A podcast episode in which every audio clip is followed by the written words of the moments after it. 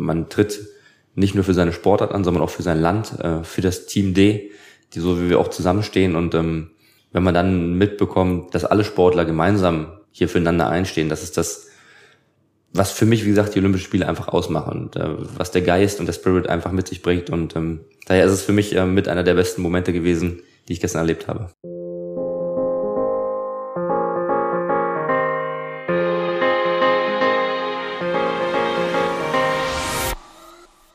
Hi und herzlich willkommen aus Tokio.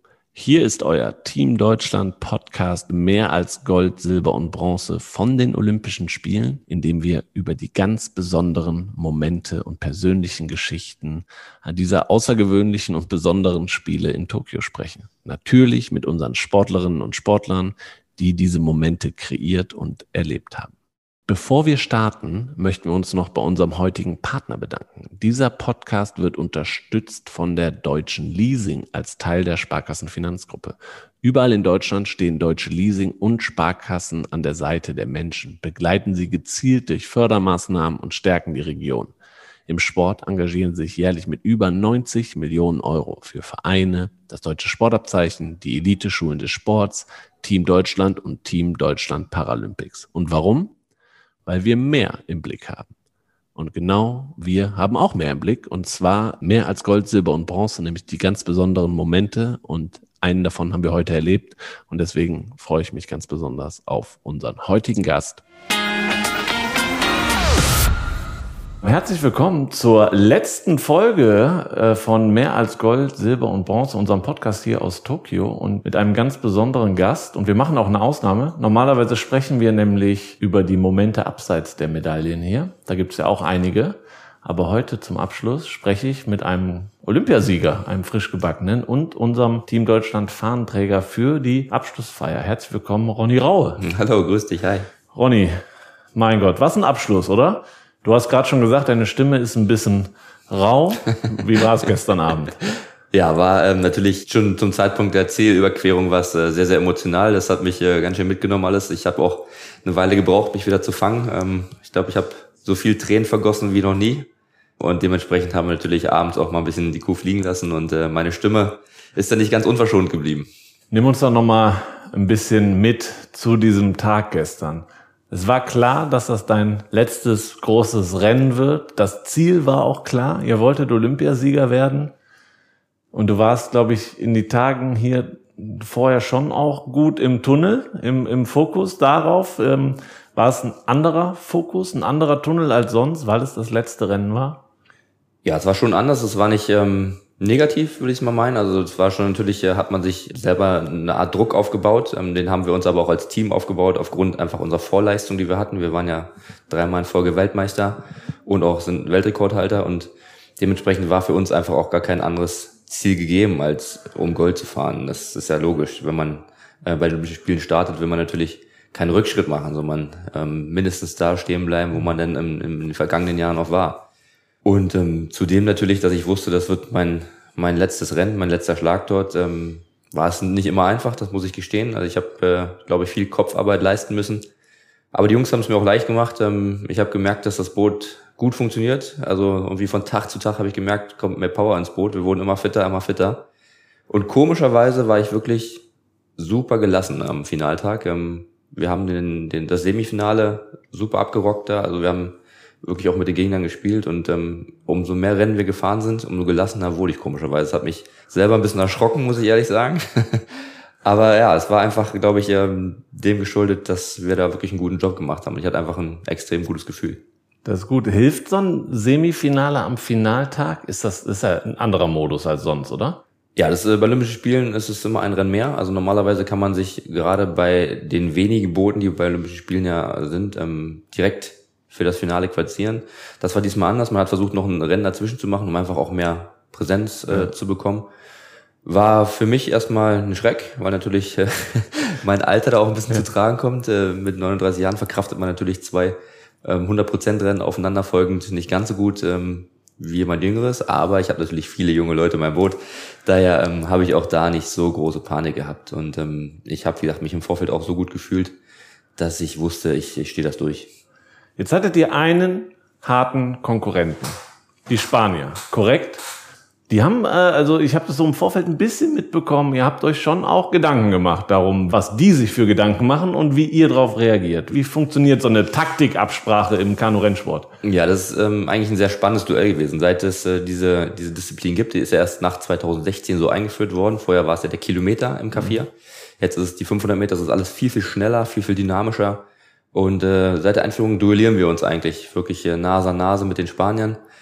Und ähm, natürlich versuchen sie taktisch auch immer was herauszufinden, wo wir angreifbar sind und haben da immer wieder versucht, und an bestimmten Stellen uns Nadelstiche zu verpassen und dementsprechend haben wir natürlich uns immer einen Schlachtplan zurechtgelegt, wie wir dem entgegengehen. Und ähm, ja, wir haben einfach versucht, also klar war, dass die Spanier ein Fluchtrennen versuchen werden, weil wir sind bekannt dafür, dass wir einen sehr, sehr guten Endspurt haben und ich glaube, denen war einfach bewusst, wenn die zu einem bestimmten Zeitpunkt nicht weit genug vor uns sind, ähm, dann wird's nichts. Und äh, das war genau auch der Fall. Die haben versucht äh, zu flüchten haben da natürlich sehr, sehr viel investiert und ähm, unser Plan ist aufgegangen, den Abstand genau so einzuhalten, wie wir ihn haben wollten und ähm, dann im Schlussboot vorbeizugehen. War eine sehr enge Kiste, war enger, als es wir uns natürlich äh, vorher gewünscht hätten, aber ich glaube, letztendlich für die Zuschauer zum Anschauen war es ein spannendes Rennen und äh, einem olympischen Finale absolut würdig und ähm, vor allen Dingen auch den Spaniern würdig, ähm, die ja wirklich auch vier Jahre uns, sag ich mal, auf Augenhöhe begegnet sind.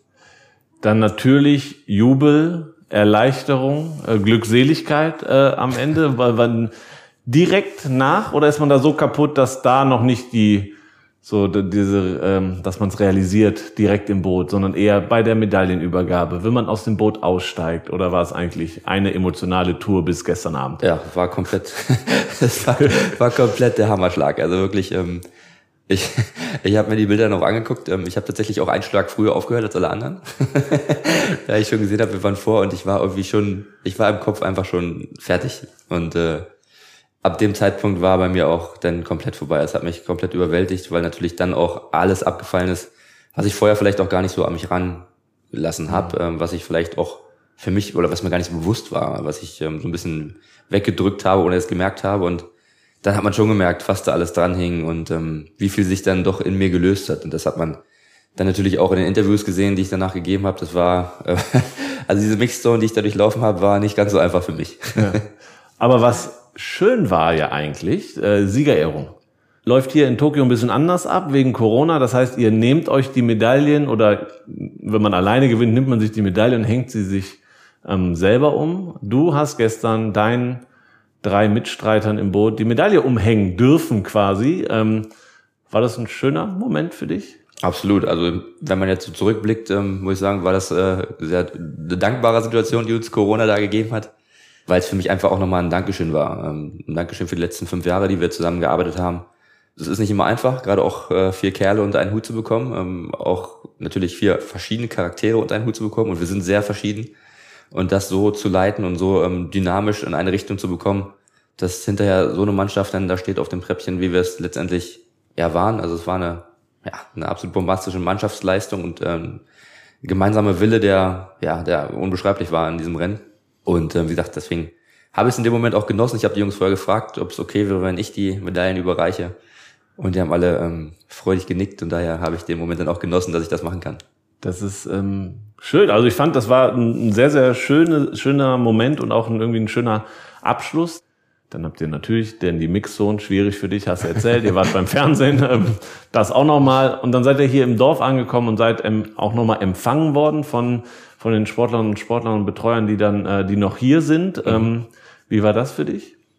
Ja, es war auch ein besonderer Moment. Das ist ja auch einer der Momente, die für mich eigentlich die Olympischen Spiele ähm, darstellen, widerspiegeln. Ähm, man tritt nicht nur für seine Sportart an, sondern auch für sein Land, äh, für das Team D, die so wie wir auch zusammenstehen. Und ähm, wenn man dann mitbekommt, dass alle Sportler gemeinsam hier füreinander einstehen, das ist das, was für mich, wie gesagt, die Olympischen Spiele einfach ausmachen und äh, was der Geist und der Spirit einfach mit sich bringt. Und ähm, daher ist es für mich äh, mit einer der besten Momente gewesen, die ich gestern erlebt habe. Und wenn du so von diesem Spirit sprichst und du hast sechs Olympische Spiele mitgemacht, ne, das schafft auch nicht jeder. Wie war es hier in, in Tokio bei diesen besonderen Spielen? Für dich sicherlich vom Abschluss her am Anfang hast du dir Gedanken darüber gemacht, sind das meine letzten Spiele? Jetzt werden da in Anführungszeichen solche Spiele, die halt mit Einschränkungen verbunden sind. Wie hast du es insgesamt erlebt? Ja, also mir gar nicht, und an einem Punkt habe ich mir einfach gesagt, ich war einfach froh, dass wir herfahren durften. Ähm, ich habe es auch mal in einem Post gesagt, wir müssen aufhören, darüber zu reden, was nicht geht, darauf Zuschauer zu sprechen zu kommen, dass keine Zuschauer waren, sondern ich war einfach froh, was geht. Ähm, und das war die Möglichkeit, hier an den Start zu gehen, unser Land zu vertreten, die Olympischen Spiele stattfinden zu lassen. Und dafür war ich einfach super dankbar. Ähm, jeder muss im Moment Kompromisse machen, ob das im Sport ist oder generell im gesellschaftlichen Leben. Und ich glaube, dass wir keine Zuschauer haben konnten und hier natürlich auch andere Bedingungen, als wir uns wünschen, das ist der Kompromiss, den wir ähm, wirklich ganz, ganz leicht gehen konnten, um das stattfinden zu lassen. Und daher bin ich eigentlich ähm, super glücklich über die Situation. Natürlich waren es hier äh, auch im Dorf, und das muss man schon ehrlich sagen, ein anderes Gefühl, als ich das kannte von den letzten Spielen, weil natürlich ähm, gerade die Distanzregeln und die Maskenregeln und ähm, viele Leute in einem Raum, das ist natürlich nicht zulässig und das ist ja das, was das gesellschaftliche Miteinander auch ausmacht, wo man sich als Team auch formen kann, wo man sich austauschen kann, wo man auch zusammenwachsen kann, ähm, wo man vielleicht auch den anderen mal herzen kann, den man so kennt von, von unterwegs oder wo man auch äh, Kontakte knüpfen kann und auch in der Mensa zum Beispiel wenn man dann beim, beim Essen gemeinsam sitzt, dann kann man sich durch die Scheibe winken, aber Großkontakt auf dem äh, man passiert halt versteht, halt nicht. Man versteht sich passiert auch nicht. Halt nicht. Ne? Genau, deswegen war das schon ein bisschen schade, dass ähm, so der Teamgeist nicht so geformt werden konnte, wie ich das ähm, in der vergangenen Zeit ähm, oder in den vergangenen Spielen gewohnt war. Aber ich glaube, ähm, wir haben alle das, das Beste draus gemacht und ähm, ich glaube, alle haben versucht, auch den Geist, soweit es geht, ähm, auch weiterzugeben, weiterzutragen. Und ich hoffe aber, dass die nächste Generation das nochmal anders erleben darf und dann auch vor allen Dingen aber auch nicht vergisst, wie man ähm, diesen Spirit, diesen Team Spirit auch zum Leben erweckt und ähm, dass uns ähm, das hier schnell wieder vergessen lässt. Jetzt bist du zum Fahnenträger für die Abschlussfeier ernannt worden. Ja. Wie war deine erste Reaktion darauf? Ja, ich war ähm, schockiert. schockiert. Also es kam so überraschend. Es war in einem, in einem Fernsehinterview, wo ähm, mir das von der Seite gesteckt wurde und äh, mittendrin und ich war ich war erstmal komplett sprachlos, weil, also ich war sowieso schon sprachlos.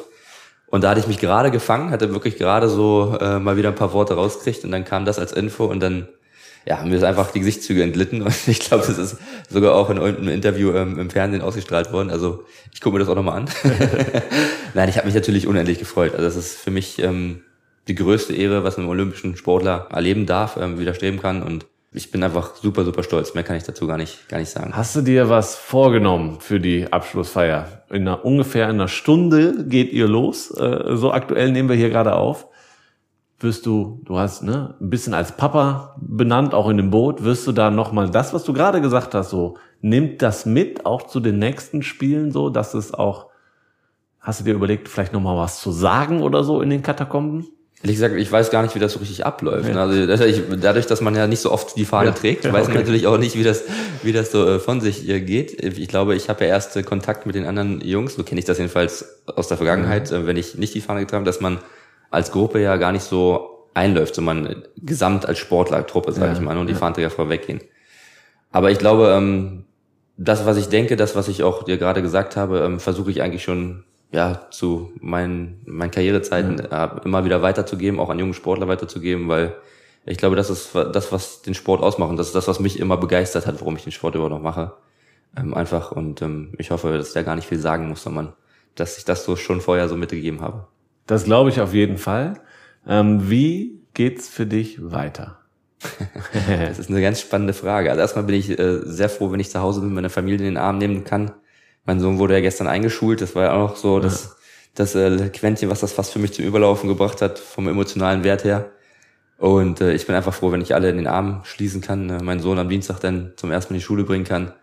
Ja, erstmal werde ich die Zeit mit der Familie genießen. Projekte habe ich genug im Kopf, was genau daraus wird, das weiß ich noch nicht. Aber ich Sportliche hab, oder eher abseits des Sports? Ja, abseits des Sports. Also sportlich ja. muss ich sagen, Ambitionen habe ich jetzt erstmal Akta gelegt. ein guter Abschluss, einen guten Abschluss äh, ich habe mit, äh, mit unserem Arzt eine kleine Wette. Mal gucken, wie, wie weit die geht. Wir werden im nächsten Jahr einen Triathlon gemeinsam bestreiten. Okay. Äh, was für mich als nicht unbedingt Ausdauersportler schon eine große Herausforderung ist. Aber ähm, ja, grundsätzlich, ich lasse die Sache erst auf mich zukommen. Ich brauche jetzt einfach erstmal Zeit für mich, Zeit für meinen Kopf. Auch mein Körper braucht Ruhe, das merke ich auch. Also ich habe ihn schon, schon sehr beansprucht, das merke ich schon jetzt im Nachhinein. Mhm. Ähm, und daher, wie gesagt, habe ich mir die nächsten Monate auch einfach mal erstmal gegönnt, um für mich mich zu sortieren. Dabei wünsche ich dir ganz, ganz viel Glück und Freude und äh, eine sehr gute Zeit natürlich mit deiner Familie. und ganz viel Spaß gleich bei der Schlussfeier, beim Fahne tragen. Wir werden das haben. beobachten. Das ich glaube, auch das wirst du gut machen. Ja, das hoffe ich. Danke, dass du dir Zeit genommen hast. Sehr gerne, ich war gerne bei dir. Ja, sind das nicht genau die Geschichten, die wir von den Olympischen Spielen hören wollen? Daher vielen, vielen Dank, dass ihr dabei wart. Empfehlt gerne diesen Podcast weiter, wenn es euch gefallen hat. Redet drüber, gebt uns eine gute Bewertung, abonniert diesen Podcast, denn hier gibt es nicht nur die besonderen Momente und die besonderen Geschichten, sondern eben auch täglich zwei Newsformate, kurz und knapp das, was hier in Tokio passiert ist, den Frühstart für euch morgens um 7 Uhr, all das, was hier am Vormittag in Tokio passiert ist, auf die Ohren und dann am Nachmittag deutscher Zeit all das, was hier in Tokio den ganzen Tag über passiert ist, im Schlusssprint. Dann seid ihr top informiert. Ansonsten, wenn ihr nicht nur top informiert, sondern auch top unterhalten werden wollt, dann lohnt sich ein Besuch im Deutschen Haus digital unter deutscheshaus.de teamdeutschland.de. Meldet euch da an, da gibt es täglich tolle, tolle Einblicke hier ins Dorf und in die Wettkampfstätten, äh, die es sonst nirgendwo gibt. Es gibt täglich tolle Preise bei Verlosungen zu gewinnen, nämlich unterschriebene offizielle Klamotten von Team Deutschland hier aus Tokio. Es gibt ein Tippspiel, wo man mitmachen kann. Also, da gibt es sehr, sehr viel zu erleben. Das solltet ihr auf jeden Fall ausprobieren. Und ansonsten einen großen Dank an unsere Partner, die uns hier in Tokio unterstützen, aber hier auch natürlich äh, diesen Podcast supporten. Und einen großen Dank nach Berlin an Maniac Studios, die diese Folge postproduziert haben. Ja, dann hoffe ich, dass wir uns bald wieder hören mit einer nächsten emotionalen, tollen Geschichte hier aus Tokio in unserem Team Deutschland Podcast mehr als Gold, Silber oder Bronze. Bis dahin, ciao und tschüss.